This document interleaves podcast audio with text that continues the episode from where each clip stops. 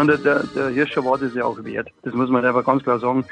Wir sind natürlich, wir, ganz Österreich und die Trainer sind natürlich davon ausgegangen, dass der Marcel jeden Läufe gewinnt. Der Papa da gewonnen, er da gewonnen, wie der Papa dann sofort ins Ziel rein ist und ihn umarmt hat. Ähm, man, das berührt schon.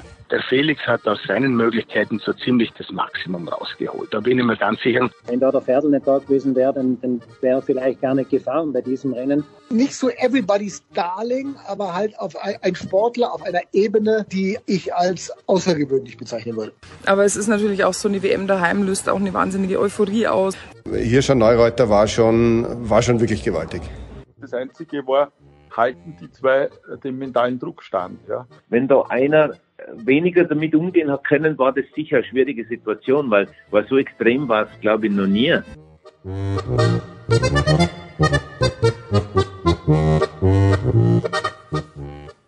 Nicht zwei Bücher, nicht einmal ein Buch, kein Buch wurde geschrieben über die Skiweltmeisterschaft 2013 in Schladming und über dieses unglaubliche Finale am allerletzten Tag Slalom der Männer, das Duell Marcel Hirscher, der Showdown gegen Felix Neureuter. Für alle, die dabei waren, für alle, die es am TV-Bildschirm gesehen haben, es ist und bleibt und war und wird immer sein das größte Skirennen aller Zeiten. Wer es gesehen hat, den erinnern wir gerne daran. Und wer es nicht gesehen hat, ja, es ist Skisport. Ja, Skisport mag eine Randsportart sein, aber diese beiden Charaktere, es war so unglaublich. Es wird ganz, ganz viel um Druck gehen, mit dem man umzugehen hat müssen. Und aber auch über diese große Rivalität, die aber eigentlich auch eine Freundschaft war. Der Showdown Hirscher gegen Neureuter. Slalom 2013 bei der Ski-WM in Schladming. Jetzt bei Sportradio 360 in den Worten von Birgit Unger und Stefan Bergmann.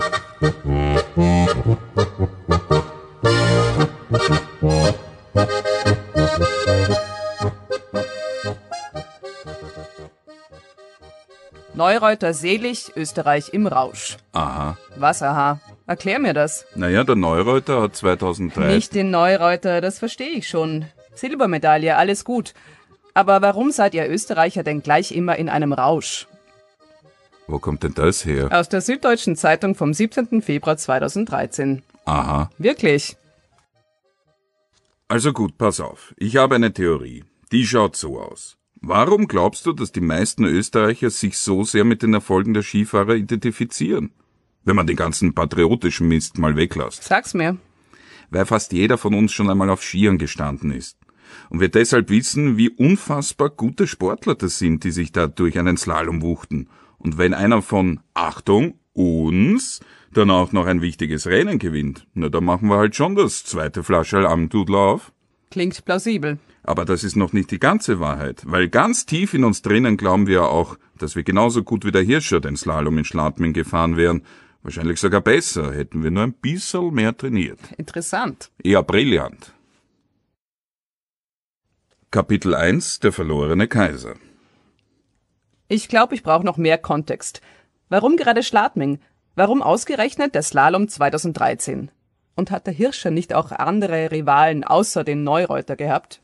Eh, aber erst später. Und niemand war so lässig wie der Felix. Der Felix. Kennt ihr euch persönlich? Das sagt man so bei uns auf die Berg. Der Felix, der Marcel, der Kaiser Franz. Beckenbauer kann auch Skifahren. Klammer. Erstaunlich. Alpenvolk musste man sein. Wo fangen wir an? In Schladming natürlich, aber schon 1982. Die erste WM dorten. Wer sich erinnern kann, das Wetter war grauslich. Und Kunstschnee noch nicht gebräuchlich. Es heißt warten, warten und wieder warten. Am 28. Jänner steigt der erste Wettbewerb, erst am 2. Februar der zweite.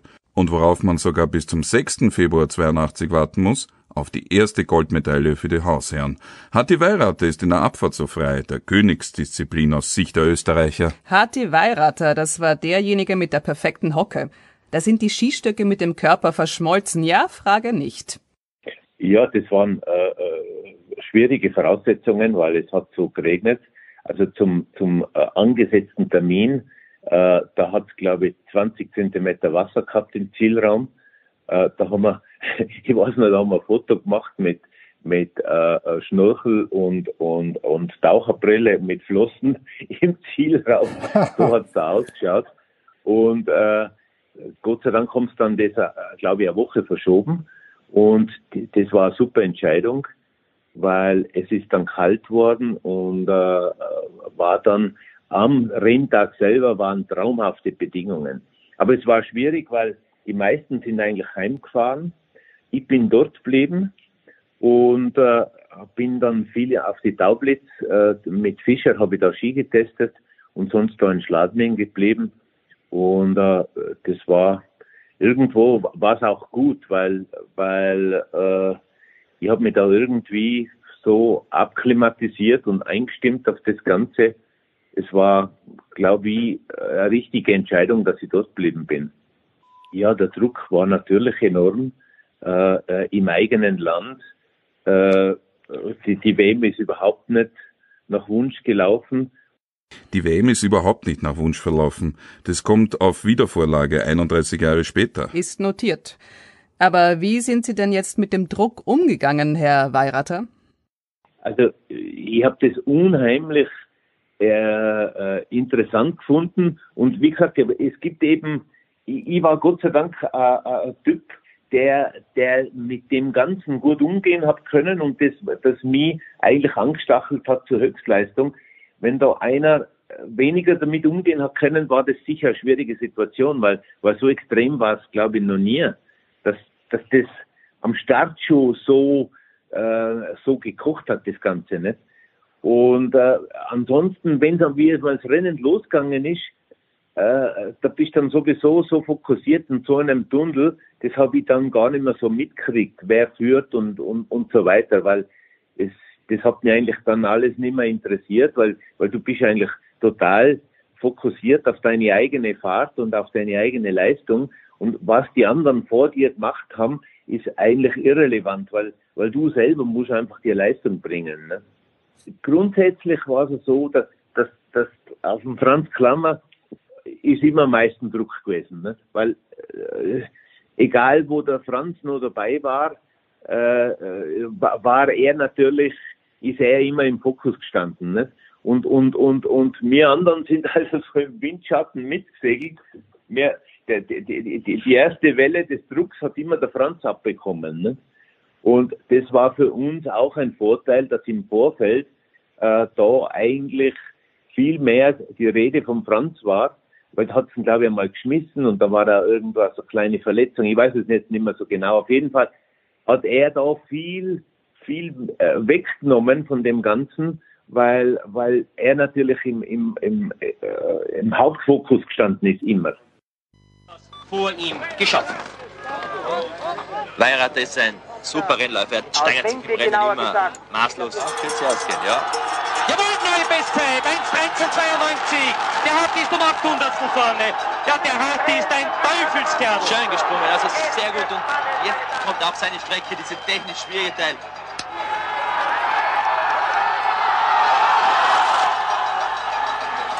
Das könnte sich ausgehen. So, 1,50, 51, 52, ja, 53, 54, Bestzeit, jawohl, 1,55, 10 die Weirater ist vorne. Bravo, Harti! Das waren Robert Seger und Werner Grissmann mit dem Originalkommentar im ORF. Was glaubst?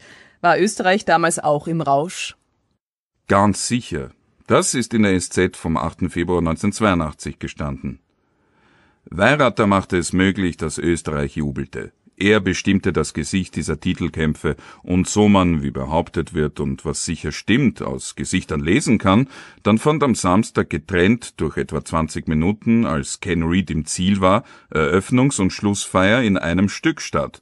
Was all die Tage vorher war, so fair und schön all diese Rennen auf jeweils ausgezeichnet präparierten Pisten auch waren, für das Veranstalterland waren das nur Beigaben zu herb gar oft gewürzt. Am Samstag haben sie dann ihren Weltmeister Weirater gewonnen, verloren aber gleichzeitig haben sie wieder einmal einen Kaiser, ihren Kaiser Franz. Ein Abgesang auf den Kaiser? Nur weil der Klammer Franzl damals Siebender geworden ist? Tough love, so schaut's aus bei uns, weil es war ja die Abfahrt, die wichtigste Goldmedaille überhaupt. Damals. Jetzt nicht mehr? Also ich glaube, dass das erst wirklich gedreht hat mit Hirscher. Also wirklich, also sicher mit mit mit mit Meier ist das schon losgegangen, nicht? Aber aber auch da war war die Abfahrt, glaube ich, schon noch äh, schon noch äh, das Wichtigste. Äh, das hat sie natürlich dann gedreht. Was natürlich auch mitgewirkt hat, ist, ist der Nachtslalom in, in, in Schladming. Äh, da sind dann zwei Slaloms hintereinander gekommen mit Kitzbühel und Schladming. Das, das war natürlich schon, das hat, das hat jetzt zum Beispiel im Slalom extrem geholfen, äh, da einen richtigen Schub zu geben. Und natürlich dann mit Benny Reich und so weiter sind wirklich äh, super äh, äh, Athleten auch da gewesen. Äh, also ich glaube, der Slalom hat eigentlich mehr gewonnen wie der Riesenslalom. Äh, einfach durch, durch, durch diese Ergänzung durch, zum Hanningkamm-Slalom, dass man den Nachtslalom noch gemacht hat, was in Österreich natürlich äh, eine riesen eine super Geschichte war, weil der zweite Lauf immer Primetime äh, äh, um Viertel nach achte, ich meine, das war natürlich der Hit, ne? das, das war neu und, und, und, und das hat dem Ganzen einen riesen Schub gegeben, glaube ich. Verstehe. Das Interesse an einer Disziplin richtet sich also nach den Erfolgen einer Nation. Na, das hat die FIS halt auch gut gemacht mit der Sequenz Zagreb, Adelboden, Wengen, Kitzbühel und dem abschließenden Highlight in Schladming. Man, es kommt ja auch Zagreb äh, noch dazu, das unmittelbar davor Adelboden ist meistens. Ähm, es war schon ein stressiger Monat natürlich für die, für die Slalomfahrer, auf alle Fälle. Aber ja, man hat es probiert auch ein bisschen so zu timen, weil dann in, in Jahren, wo Großereignisse stattfinden, ja dann unmittelbar danach die Olympischen Spiele oder Weltmeisterschaften stattfinden. Von dem her war das schon wahnsinnig wichtig, dieser, dieser ähm, Monat äh, Januar. Wer sagt sowas? Matthias Berthold. Kommt gleich wieder. Im Weltcup ist der Slalom die große Nummer. Im Weltcup wohlgemerkt. Der für einige Leute wichtiger ist als eine Weltmeisterschaft. Sagst du. Sag ich. Aber Nachfragen schadet nie. Kapitel 2 Die Bringer Szene 1 Tag Kitzbühel, das Hotel Kitzhof. Der Producer trifft Maria Höfel-Riesch, mehrfache Weltmeisterin, Olympiasiegerin, Weltcupsiegerin. Es ist warm. Maria kommt vom Wandern, der Producer blutet am rechten Ellbogen, weil es ihm am Vormittag jenes Tages mit dem Mountainbike zerlegt hat. Maria nimmt es mit Empathie zur Kenntnis. Wurscht. Also, Frau Höfel-Riesch, Gesamtweltcup oder ein Weltmeistertitel? Was ist mehr wert? Also aus sportlicher Sicht würde ich tatsächlich auch sagen, ist es der Gesamtweltcup, weil es einfach widerspiegelt, was man über die ganze Saison für eine Konstanz hatte und eben in mehreren Disziplinen.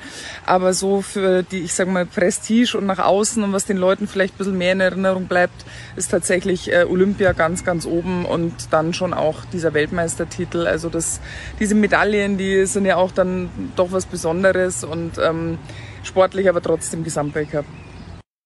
Die Erinnerungen an den ersten Weltmeistertitel? Ja, ein bisschen eine Last hat schon genommen, weil ähm, ich bin ja da doch schon eine Weile im Weltcup gewesen und bin aber dann zwei Jahre hintereinander durch Verletzungen zurückgeworfen worden, habe damals dann auch zwei große Ereignisse verpasst mit der WM in Bormio 2005 und Turin 2006.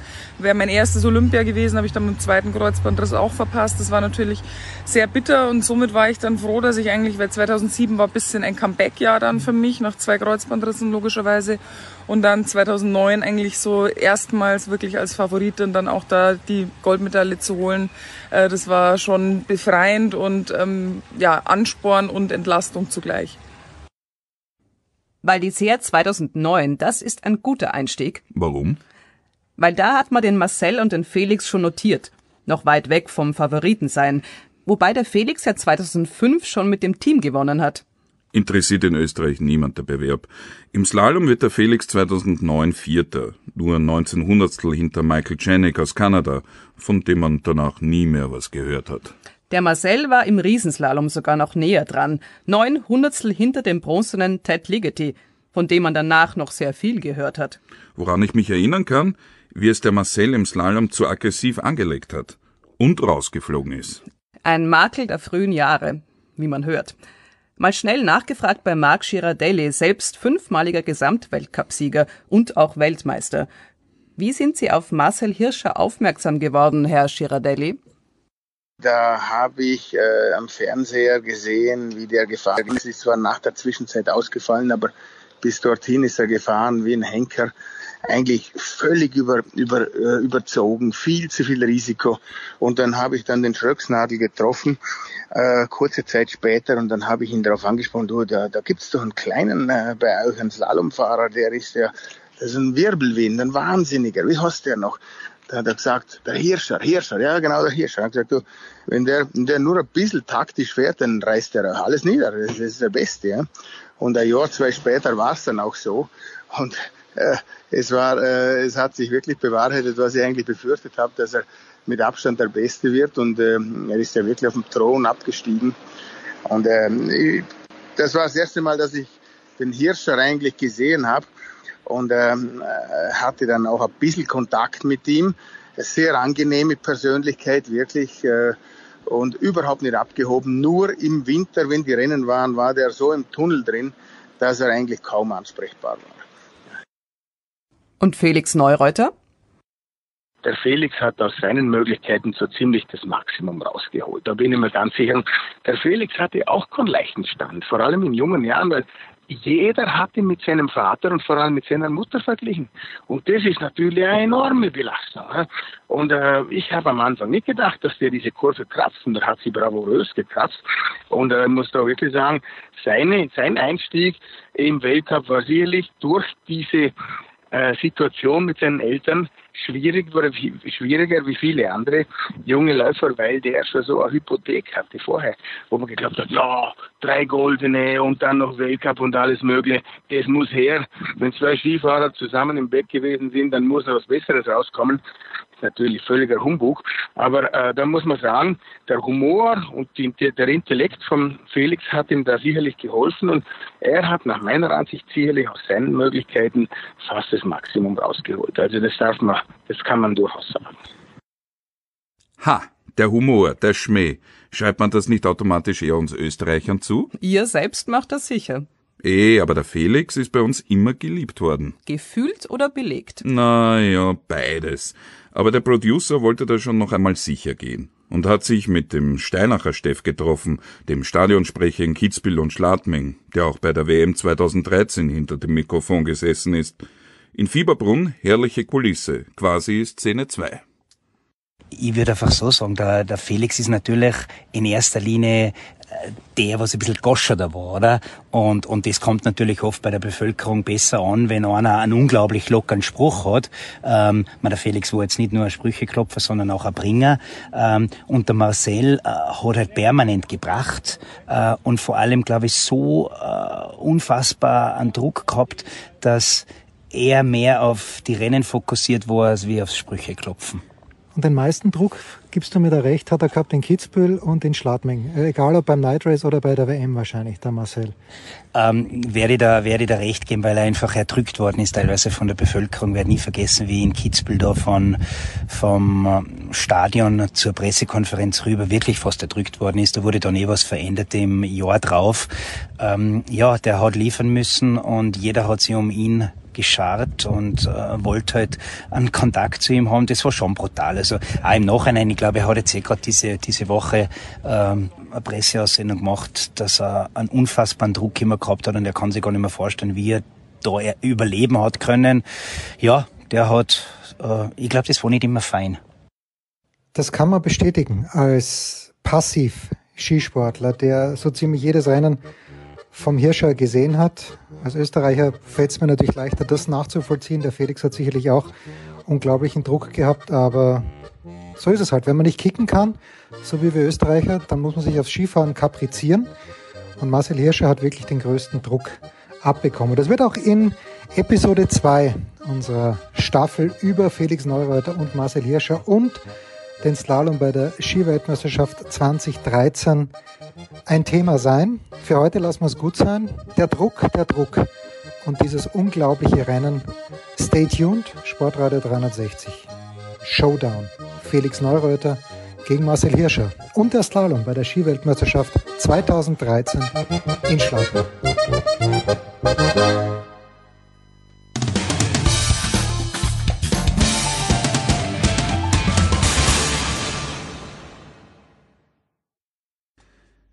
Rivalen 2.0 ist eine Produktion von Sportradio 360 und darf nur mit ausdrücklicher schriftlicher Genehmigung von Sportradio 360 zum Download, Abspielen etc. weiterverbreitet werden